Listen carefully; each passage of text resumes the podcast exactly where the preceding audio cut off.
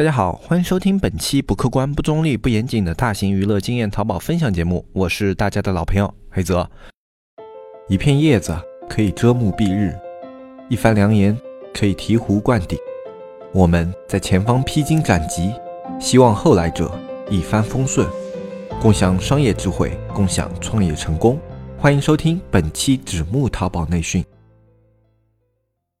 那么今天这一期节目呢，我们来跟大家聊一下。关于二零一九年刷单被打击的特别严厉的这个年份，我们现在之前跟大家聊过，说现在的话啊，就是数据优化，我或者说刷单这一块管的比较松了一些。那么经过了这么一段从高压到紧松的这样的一个阶段以后呢，淘宝它在数据优化上是否有一些不一样的针对，或者说我们在做数据优化的内容的时候需要注意哪一些点，然后更加能够避免被系统所侦测？今天这一期节目呢，我们就跟大家。聊一下我们如何在二零一九年做好一个数据优化，因为对于我们很多的淘宝店来说，这都是基础中的基础。对于很多淘宝店来说，很难去完全摆脱掉数据优化，然后从零开始。那么这里还有一件事情要跟大家说一下，就是之前我们送过一批摩飞杯，然后当时送摩飞杯的所有的用户，现在我们都已经发出去了。如果你还没有收到你的产品的话，你可以跟我们客服小安进行联系，然后跟我们小安核对一下单号，看一下你的快递有没有问题。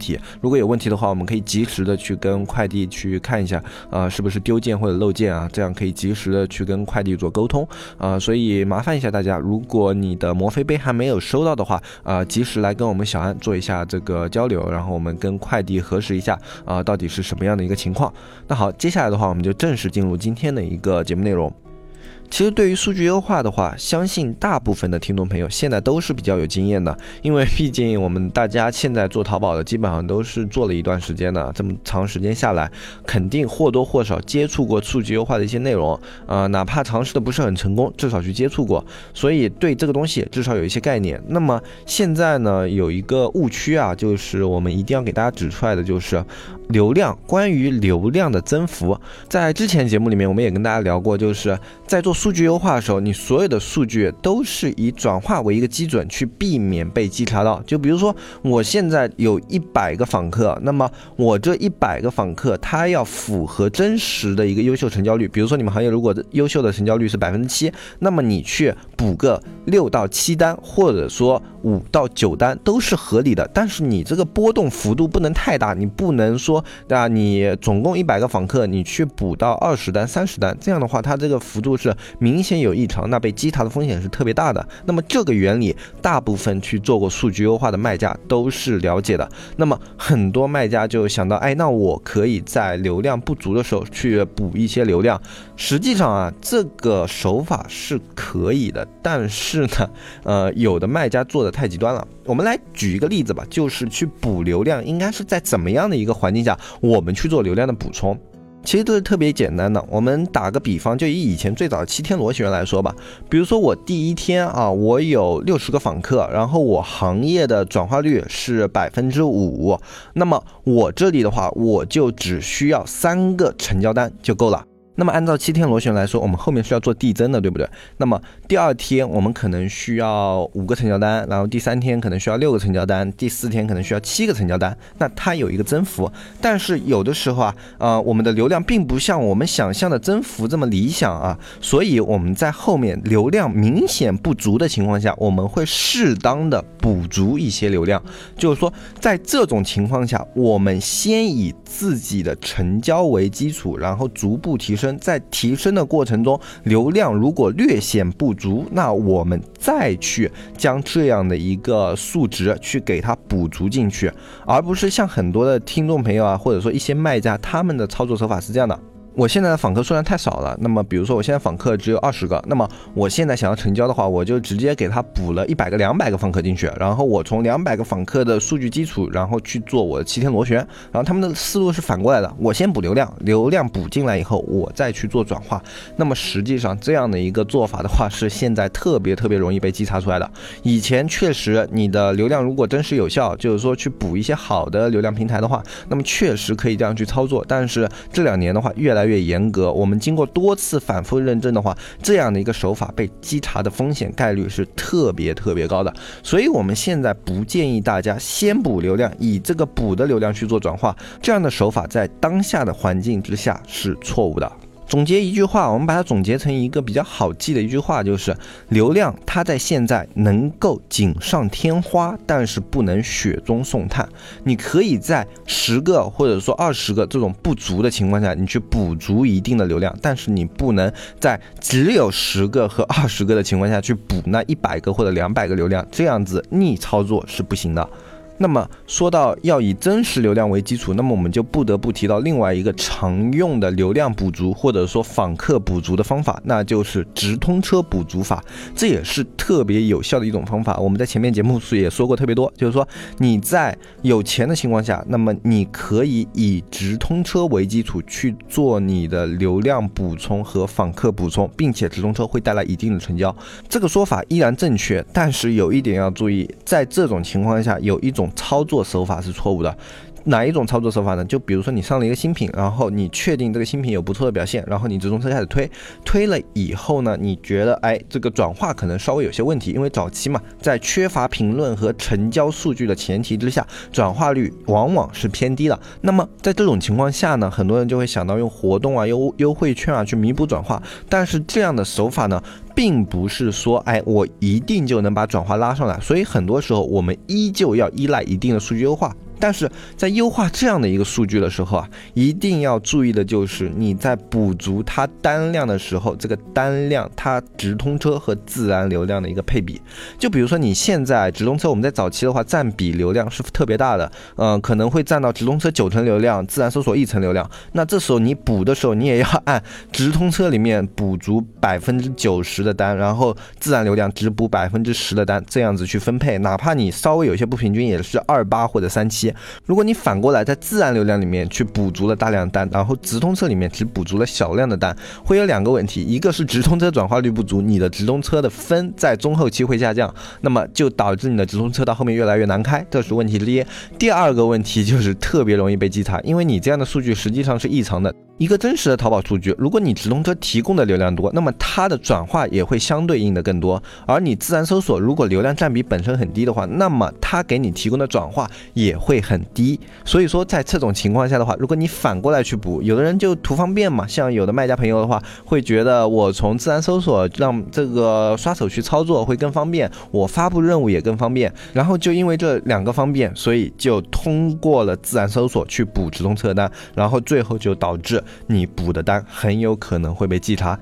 其实这样子反而是得不偿失的。我们做了淘宝这么多年啊，常见的有两种啊，最让人头疼的情况。一种情况就是我想要少花一点钱，然后最后呢，导致的结果是我为了少花钱而导致这部分花的钱毫无价值、毫无意义啊，这是其中一种情况。另外一种情况呢，就是我想贪图一点方便，我想要少做一点事情，然后因为贪图了一点方便，偷了一点懒，最后呢，就导致自己在。后面产生了很多的麻烦，产生了很多的问题。通过自然搜索去补直通车的单，其实就是这种情况中的一种啊。我们其实做电商的话，偷懒并没有问题啊。就是说，我们去偷懒的话，实际上是在寻找一种较为高效的工作模式。偷懒，所有的偷懒其实都是推动人类社会进步的。你想想，科技发展为什么要有打印机？是不是手写太累了？那么我们为什么要有电风扇？是不是手摇扇子太太累了？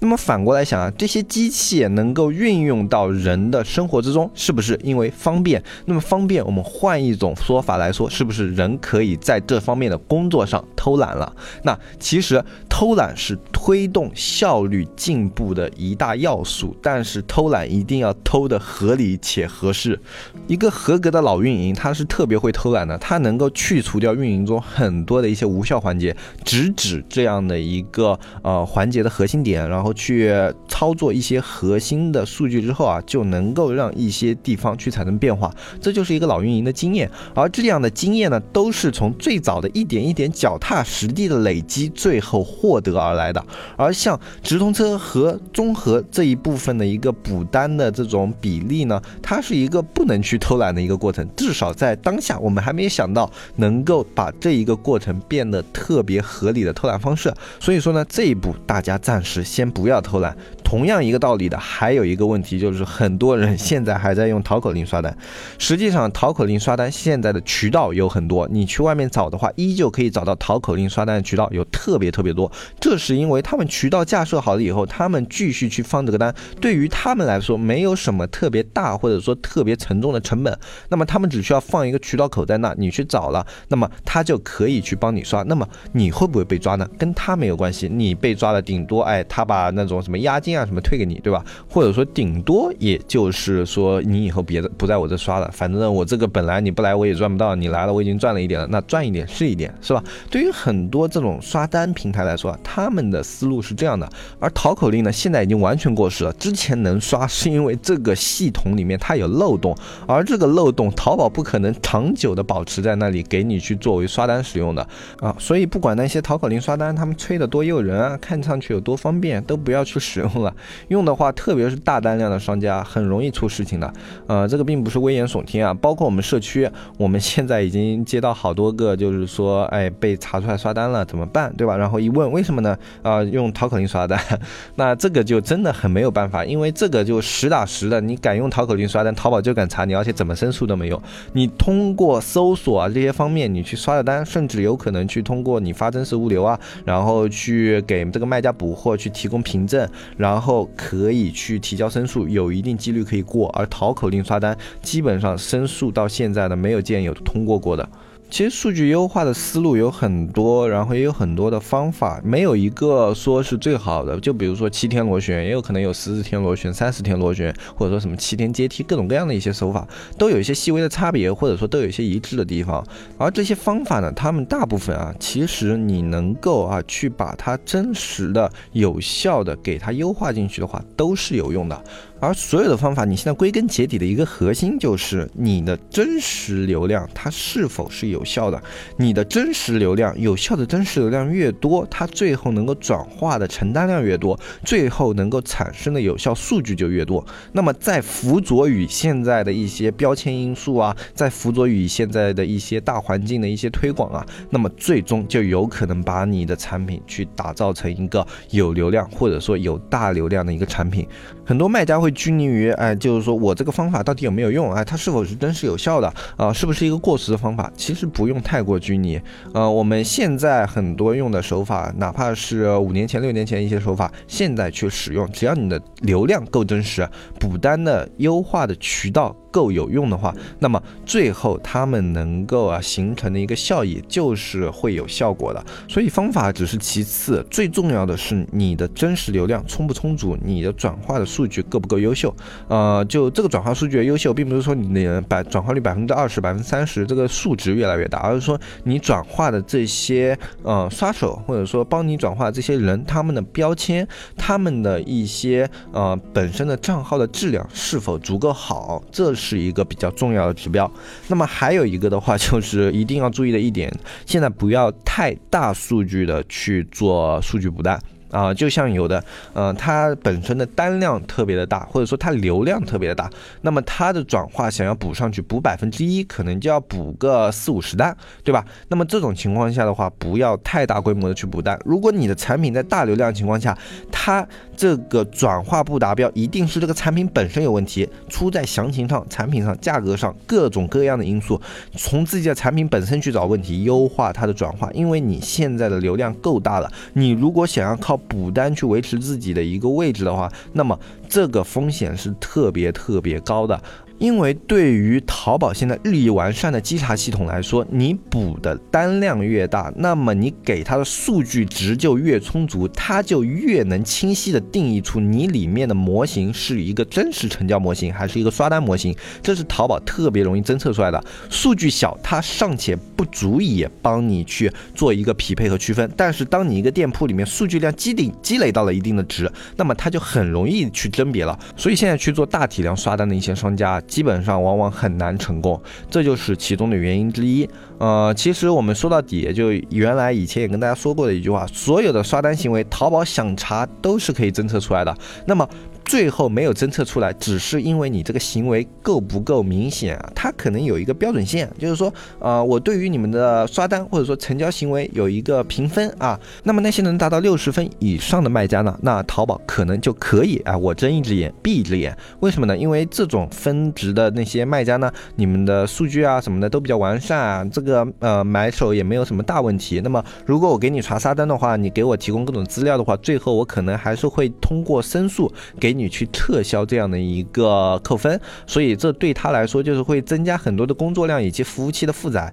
那么对他来说不划算，是吧？所以这一批啊，最好那一批啊，我就可以睁一只眼闭一只眼。那么如果你做的太过分啊，一点都不讲究的话，那么现在这样的一个淘宝环境下，就会越来越容易被侦测到。那么今天呢，这一期的内容跟大家聊的就差不多了。嗯，关于数据搜索啊，以及如何去避免稽查这一块啊，我们最近也更新了。一批课程，如果有兴趣的话，你可以加入我们的社区纸木社区去观看这一部分的课程。那么我们社区的加入方式是联系微信啊，纸木电商的拼音去联系小安，小安会跟你去介绍如何加入我们的社区，我们如何收费啊，然后包括我们里面有什么样的一些内容啊，你都可以去跟小安咨询。嗯，然后在节目的最后说一下，就是我们之前的那个摩飞杯啊已经送完了，然后之前有一部分抽奖的那个啊女装的呢绒裙子还没送完啊，我们上一期节目也说。过，那么这一期我们会把剩下的一些啊啊继续作为礼物送给加入社区的会员，反正跟之前一样嘛，先到先得，反正剩下这些十几条送完也就没有了。